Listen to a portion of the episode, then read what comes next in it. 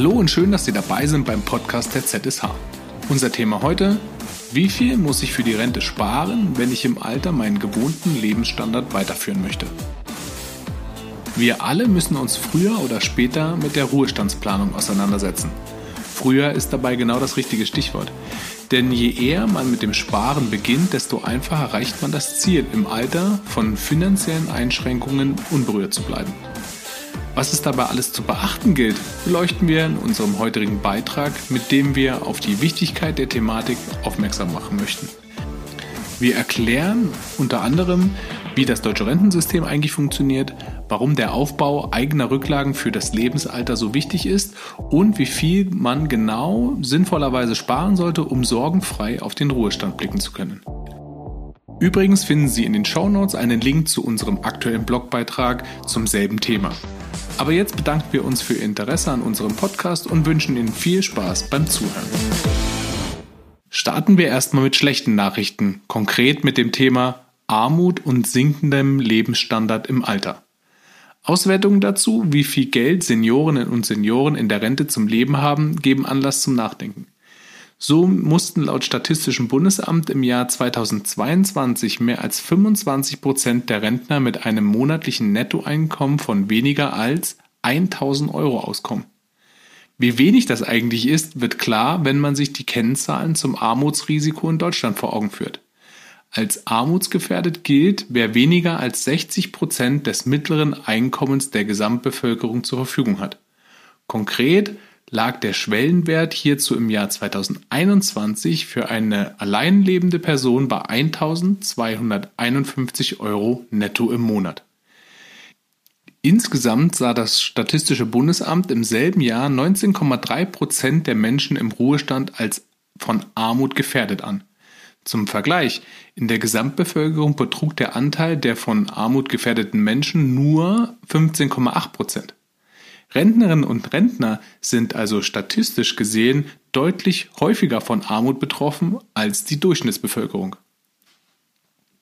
Die Gefahr im Alter trotz des Bezugs gesetzlicher Rente mit sehr wenig Geld auskommen zu müssen, ist also äußerst real.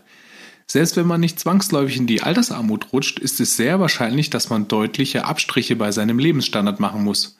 Zumindest wenn man zur Altersvorsorge einzig auf die gesetzliche Rente setzt. Wenn Sie im Alter nicht allein auf die staatliche Rente angewiesen sein möchten, sollten Sie sich gründlich über alternative Vorsorgemöglichkeiten informieren. Am besten eignet sich dafür eine professionelle Finanzberatung, denn diese kann ganz individuell auf Sie und Ihre Lebenssituation eingehen, um die Form der privaten Altersvorsorge für Sie zu finden, die sich am meisten für Sie eignet. Kontaktieren Sie dazu gerne unsere unabhängigen Beraterinnen und Berater. Einen Link dafür finden Sie in den Show Notes. Wie funktioniert jetzt eigentlich das deutsche Rentensystem? In Deutschland basiert die gesetzliche Rente auf dem Prinzip der Generationenverantwortung und wird in der Praxis durch das sogenannte Umlageverfahren finanziert.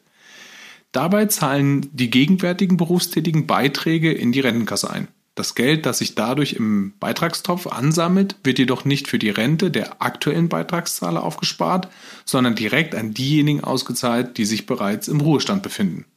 Anders ausgedrückt, die jüngere Generation finanziert die Rente der Älteren und erhält durch das Einzahlen der Beiträge den Anspruch darauf, dass ihre eigene Rente später im Gegensatz dazu durch die kommende Generation finanziert wird.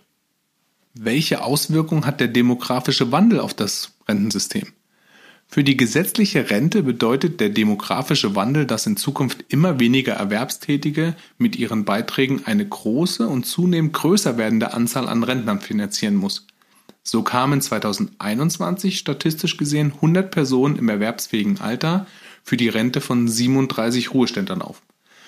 Bliebe es bei dem aktuellen Rentenalter von 65 Jahren, kämen 2031 auf 100 Erwerbstätige bereits 48 Rentner.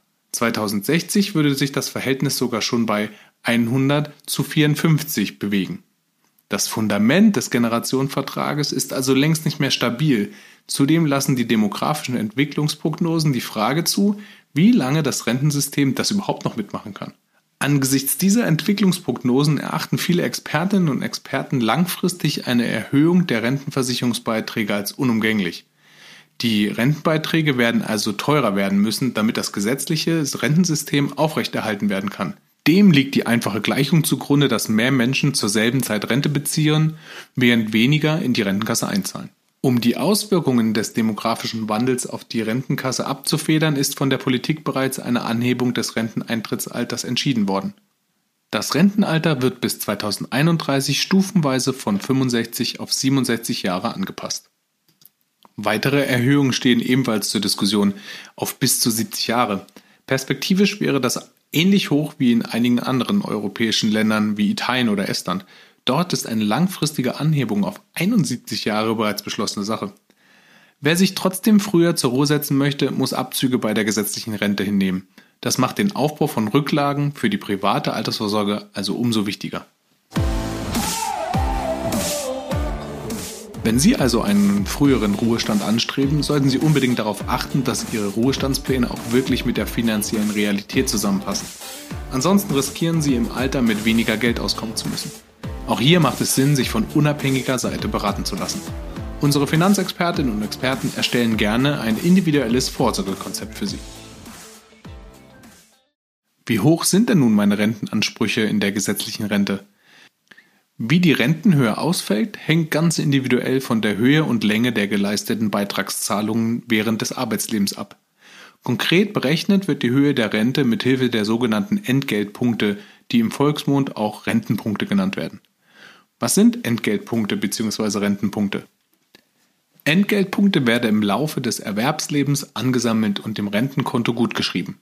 Die Ermittlung der Entgeltpunkte, die einem zustehen, erfolgt auf jährlicher Basis anhand des durchschnittlichen Bruttoarbeitsentgelts aller rentenversicherungspflichtig Tätigen. Dazu wird das eigene Einkommen in Relation zum bundesweiten Durchschnittsentgelt gesetzt. Ist der eigene Verdienst in einem Jahr genauso hoch wie der Durchschnittsverdienst im selben Zeitraum, erhält man dafür einen Entgeltpunkt. Ist der doppelt so hoch, erhält man zwei, ist der nur halb so hoch, erhält man eben einen halben und so weiter und so fort. Was ist denn der aktuelle Rentenwert? Anhand der im Berufsleben angesammelten Rentenpunkte wird dann die Rente errechnet. Der zweite relevante Faktor in der Gleichung ist dabei der aktuelle Rentenwert, der angeht, wie viel Geld ein einzelner Entgeltpunkt eigentlich wert ist. Um Veränderungen der wirtschaftlichen Lage zu berücksichtigen, wird der Wert im Übrigen jährlich neu von der Bundesregierung bemessen. 2022 lag der Rentenwert in den alten Bundesländern bei 36,02 Euro und in den neuen Bundesländern bei 35,52 Euro. Und so wird jetzt die persönliche Rente errechnet. Die gesetzliche Rente, die einem nach Erreichen der Regelaltersgrenze zusteht, lässt sich durch folgende Gleichung bestimmen. Gesammelte Entgeltpunkte mal aktueller Rentenwert ist gleich monatliche Alter. Ein einfaches Beispiel zur Verdeutlichung. Eine Person war 45 Jahre in Vollzeit beruflich täglich und lag mit ihrem Verdienst aber stets exakt auf der Höhe des jährlichen allgemeinen Durchschnittseinkommens. Ihr stehen dadurch genau eben 45 Entgeltpunkte zu. Um die monatliche Altersrente nun zu ermitteln, muss die Anzahl der Rentenpunkte mit dem aktuellen Rentenwert multipliziert werden. Für eine staatliche Altersrente in den alten Bundesländern würde die Rechnung dann wie folgt aussehen. 45 Entgeltpunkte mal 36 Euro und 2 Cent ergibt 1620 Euro und 90 Cent. Bei diesem Rentenbetrag handelt es sich allerdings nur um die Bruttorente, die noch Abzügen in Form von individuell bemessenen Steuern und Sozialabgaben unterliegt. Unterm Strich bleibt in diesem Fall eine Nettorente von etwa 1350 Euro. So viel zu den Grundlagen der Rente. Aber wie viel muss man nun tatsächlich sparen, damit man im Alter so weiterleben kann wie bisher? Das Deutsche Institut für Altersvorsorge und andere Experten beziffern den Einkommensbedarf zur Erhaltung des gewohnten Lebensstandards auf ca. 80 Prozent des letzten Nettogehalts. Okay, 80 Prozent meines letzten Nettogehalts soll also reichen, damit ich meinen Lebensstandard weiterhalten kann. Das Durchschnittsentgelt, das für die Berechnung der Entgeltpunkte herangezogen wird, lag 2022 bei 38.901 Euro im Jahr. Für den fiktiven Rentenempfänger aus unserem Beispiel würde dies erneut natürlich abhängig von seinen individuellen Abgaben bedeuten, dass er vor Rentenbeginn monatlich ca. 2100 Euro netto zur Verfügung hatte. 80 Prozent davon entsprechen etwa 1700 Euro. Bei einer Rente von 1350 Euro netto würde ihm somit jeden Monat ungefähr 350 Euro fehlen, um seinen gewohnten Lebensstandard im Ruhestand halten zu können. Diese Differenz zwischen der gewünschten und der tatsächlichen Rente wird also als Versorgungslücke oder auch Rentenlücke bezeichnet. Und so lässt sich die Versorgungslücke berechnen.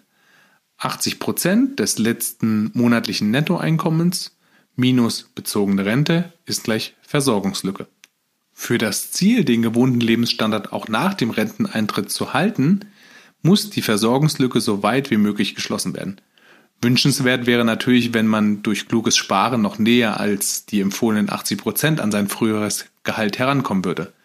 Das ist gar nicht so einfach, denn das Beispiel zeigt, dass selbst jemand, der ganz ohne Beitragslücken bei voller Vollzeitbeschäftigung und gutem Verdienst volle 45 Jahre in den Rententopf einbezahlt hat, mit einer relativ geringen Rente auskommen muss und eine spürbare Rentenlücke zu schließen hat. Wie steht es dann erst um diejenigen, die im Berufsleben weniger gut verdient haben und Lücken in den Beitragszeiten aufweisen oder vielen Teilzeit gearbeitet haben? Alarmierend ist zudem das generelle Rentenniveau. Dieses lag nämlich 2018 gerade einmal bei 48 Prozent des in der letzten Beschäftigung erworbenen Nettoeinkommens. Anders gesagt, mit dem Rentenbeginn verringert sich im bundesweiten Durchschnitt das Einkommen etwa um die Hälfte. Wer also noch nicht privat für das Alter gespart hat, sollte dringend damit beginnen, Rücklagen für den Ruhestand zu schaffen. Je nach Einkommen und Lebenssituation empfehlen Fachleute zu diesem Zweck monatlich 10 bis 20 Prozent des Nettoeinkommens zurückzulegen. Je früher man damit beginnt, desto besser. Denn zum einen reichen dann schon kleinere Beiträge aus für eine angemessene Rentenvorsorge. Zum anderen wächst das angesparte Kapital bei vielen Sparformen durch den sogenannten Zinseszinseffekt schneller.